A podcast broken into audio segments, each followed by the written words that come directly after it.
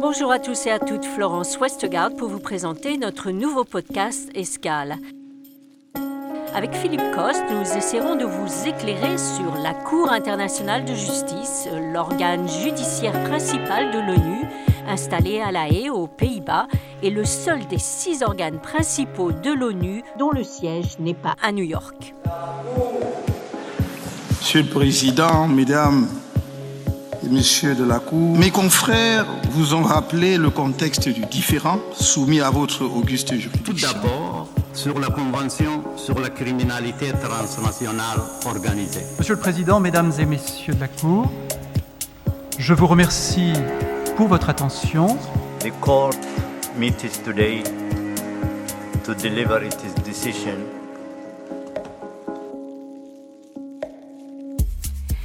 Philippe Coste, bonjour. Bonjour Florence. Pour commencer, quelle est la mission de la Cour?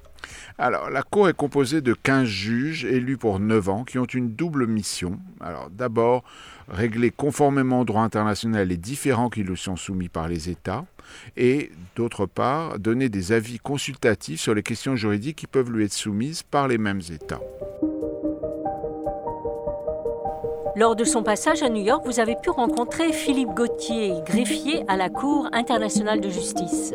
Oui, depuis le 1er août 2019, Philippe Gauthier, qui est de nationalité belge, occupe le poste de greffier, c'est-à-dire de chef du secrétariat et des administrations qui assurent le fonctionnement de la Cour. Il est aussi chargé du respect des procédures, des relations avec les États partis aux différends. Il est donc présent dans tous les rouages de l'institution et à tous les stades des procédures.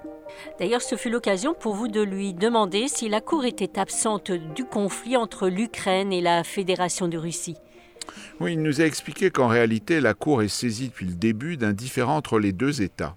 Il ne porte pas directement sur le recours à la force par la Russie, mais sur un problème un peu plus compliqué qui est l'interprétation d'une convention à laquelle les deux pays sont partis. Il s'agit de la Convention sur l'interdiction du génocide. La Russie a justifié son opération armée par le fait que, selon elle, un génocide avait lieu dans certaines régions d'Ukraine.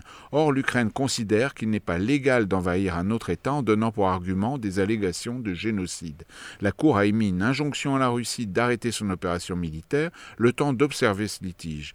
Et cette injonction, pourtant obligatoire, n'a pas été suivie des faits, mais cela constitue d'ores et déjà une affaire qui pourra, elle, être jugée au fond ensuite. La Cour est bien présente et je dirais que la Cour n'est pas à la périphérie des problèmes de la communauté internationale. Il y a une série de questions brûlantes au sein de la communauté internationale qui sont soumises à la Cour.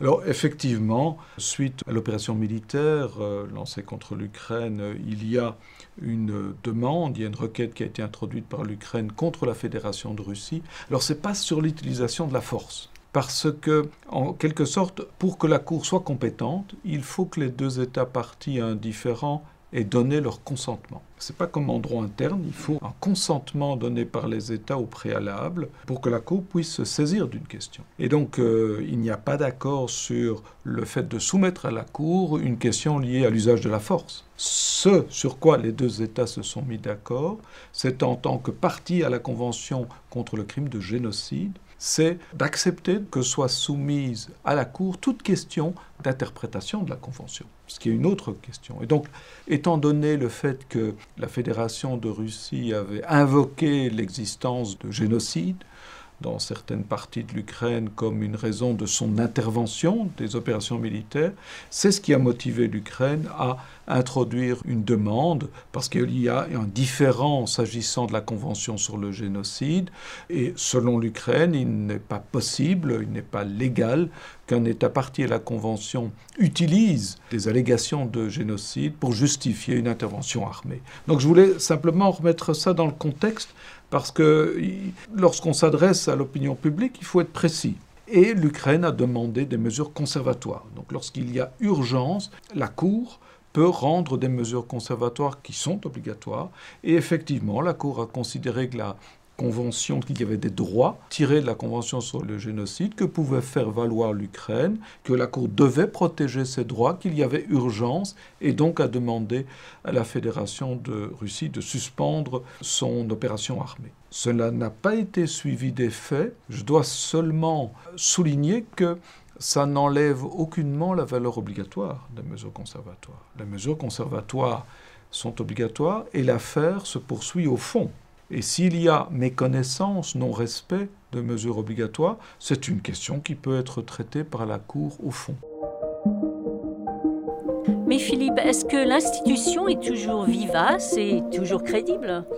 Alors sur ce point, le greffier est tout à fait serein. Pour démontrer l'utilité de la Cour, d'ailleurs, il suffit de regarder son rôle. C'est le nom de la liste des affaires en cours. Et il y en a 16, ce qui, à ses yeux, est considérable. Les juges vont participer à plusieurs audiences en fin d'année, ce qui est aussi très très rare. Une preuve de l'engouement pour le multilatéralisme incarné par cet organe des Nations Unies que ressentent beaucoup d'États. Je crois que c'est important d'expliquer à l'opinion publique qu'il y a une Cour, que celle-ci fonctionne, le rôle, comme je vous ai dit, est, fourni, et qu'au lieu de recourir à des méthodes qui sont peut-être moins pacifiques ou moins efficaces, il vaut mieux s'en remettre à la justice internationale. Le budget est très modeste. Hein. Le budget, c'est 28 millions de dollars des États-Unis par an. Avec ça, vous n'achetez pas un avion de guerre. Donc la somme est très modeste et euh, ça permet de rendre, de solutionner euh, trois, 4 différents par an. Donc c'est efficace, ça fonctionne, il faut l'accord des États. Ça veut dire également qu'il faut l'adhésion de ceux-ci, mais également de leur opinion publique. Je crois qu'il ne faut pas négliger le poids de l'opinion publique. Celle-ci n'est pas toujours au courant que euh, ces mécanismes existent.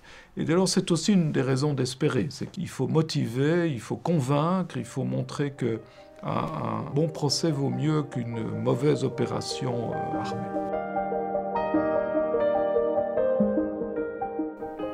Justement, Philippe Gauthier parle de l'adhésion de l'opinion publique.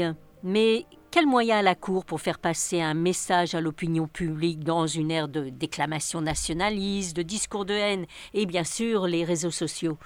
Alors Philippe Gauthier rappelle en plusieurs occasions de l'interview l'importance du rapport entre l'opinion publique et la justice internationale. Il parle de la pression que l'opinion, si elle connaissait mieux l'existence de ces mécanismes de règlement des différends, pourrait exercer sur les dirigeants politiques pour que ceux-ci choisissent une autre voie que le conflit ou les armes. La Cour doit rendre euh, justice et doit appliquer les règles de droit. Alors les règles de droit, justement, ne, ne sont pas en faveur de la promotion d'actes euh, à, l'encontre des populations civiles. Et donc il y a des règles qui existent. Et ce qu'il faut, c'est que ces différends liés à, du mauvais nationalisme euh, soient portés devant la Cour. Et cela est le cas, je dirais. Si vous regardez les affaires récemment soumises à la Cour depuis 15 ans, il y a une série d'affaires qui intéressent des questions euh, des droits humains. J'ai mentionné la Convention sur le génocide. Bien sûr, des actes de génocide, c'est dresser un groupe contre un autre. Et donc ça peut faire l'objet d'un différent interétatique, ce n'est pas de la compétence pénale. Devant la Cour internationale de justice, ce sont des États qui se présentent, mais un État doit agir pour prévenir des actes de génocide ou euh, intervenir pour empêcher que ceux-ci soient perpétrés. Donc il y a une responsabilité là de l'État et euh, il y a également plusieurs affaires qui ont déjà été rendues et qui sont inscrites au rôle concernant des allégations de violation de la Convention sur l'élimination de toute forme de discrimination raciale. Et euh, cela aussi, bien sûr, est une manière de lutter contre des incitations à la haine vis-à-vis de groupes ethniques. Euh. Donc la Cour peut faire son travail, fait son travail lorsque cela fait l'objet de demandes qui sont introduites par des États. Mais donc la Cour ne peut pas se saisir d'elle-même. Là aussi, c'est un point intéressant. Il précise que la Cour n'a pas une compétence pénale, qu'elle ne peut pas se saisir d'une affaire, même de haute importance morale ou criminelle, si un des États concernés, l'un des 193 États membres de l'ONU, n'en fait pas la demande. Mais il précise que les États ont une responsabilité, par exemple celle de respecter l'interdiction des génocides.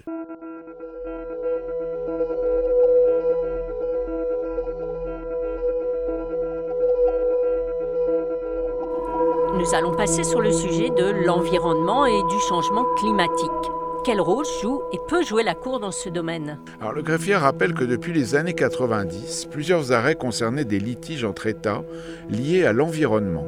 Et certains sont allés loin, puisque dans une affaire qui opposait par exemple le Costa Rica au Nicaragua, il y a même eu paiement de réparation par l'un des États pour les dommages à la nature qu'il avait provoqués. Il dit aussi que le changement climatique va aussi changer profondément le droit et que de nombreux euh, juristes travaillent déjà sur cette question, notamment parce que la montée des détruit les anciens repères des frontières maritimes et oblige à une révision complète des modes de euh, détermination des frontières. Il y a des règles déjà qui existent. Par exemple, si vous prenez la Convention sur le droit de la mer de 1982, la Convention dite de Montego Bay, euh, vous voyez que la définition de la pollution qui est inscrite dans la Convention intègre le changement climatique, l'élévation des températures des océans, par exemple.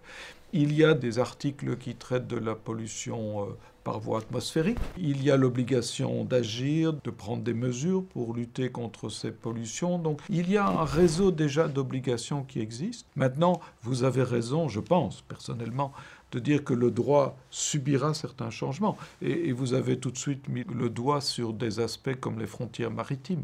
Euh, à partir du moment où euh, il y a une élévation du niveau des mers. Bon, le calcul sur la base desquels euh, des frontières ont été établies, des frontières maritimes, hein, euh, qui parfois prennent en cause des hauts fonds découvrants, c'est-à-dire des élévations naturelles, mais qui sont découvertes à marée basse. Est-ce que cela a encore un sens? Donc ça pose de nouvelles questions et les juristes du monde entier, d'ailleurs, se penchent sur ces questions. La Commission du droit international, un organe des Nations Unies, euh, a cela à son agenda.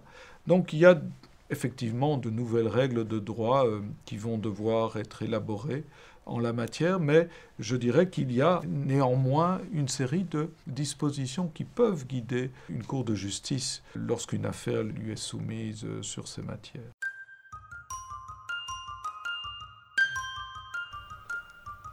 Enfin, avec Philippe Gauthier, vous avez abordé le sujet de jurisprudence.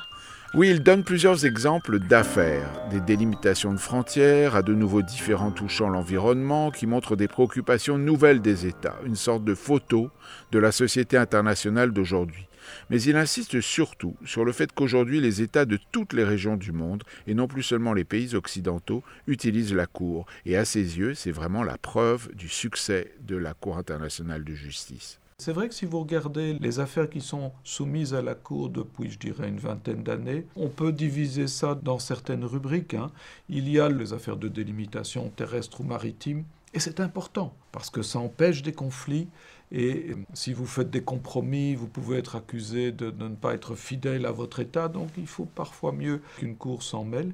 Vous avez également euh, une série d'affaires, j'y ai déjà fait référence, qui concernent les droits humains, euh, des questions qui intéressent les relations diplomatiques ou le droit diplomatique. La dernière affaire qui a été introduite, c'est une affaire euh, introduite par la Guinée équatoriale contre la France sur l'immunité d'un bâtiment que la Guinée équatoriale considère par la règle de l'immunité qui se situe à, Paris, par exemple. Euh, il y a l'environnement, il reste deux affaires et une affaire qui est actuellement délibérée, c'est sur une rivière euh, ou un fleuve international entre la Bolivie et le Chili, l'affaire de la rivière Silala. Et euh, ça pose des questions intéressantes sur l'utilisation des eaux transfrontières. Et c'est un thème d'avenir, j'en suis sûr. L'utilisation de la force. Il y a eu l'affaire Congo-Ouganda où la Cour s'est prononcée et il y a eu un, arrêt rendu sur la réparation des dommages de guerre. Donc vous voyez, il y a une évolution ça prend en quelque sorte la température de la, société internationale, pas toujours directement. Parfois, un conflit ne peut pas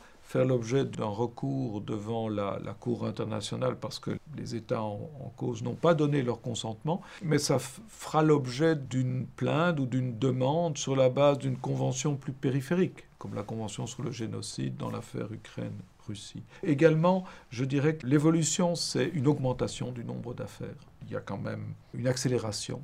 Et, ça montre que la justice internationale est nécessaire et a un rôle euh, important à, jouer. Également, des affaires qui mettent en cause toutes les régions du globe. C'est loin le temps où on pouvait dire que euh, c'était peut-être plus les États euh, de l'Europe qui soumettaient des différents noms. Quand vous regardez la carte des États, vous voyez que c'est vraiment toutes les régions du globe qui sont représentées, que ce soit comme demandeurs ou comme défendeurs. Donc ça, c'est aussi une évolution assez positive de voir que toutes les régions utilisent la Cour.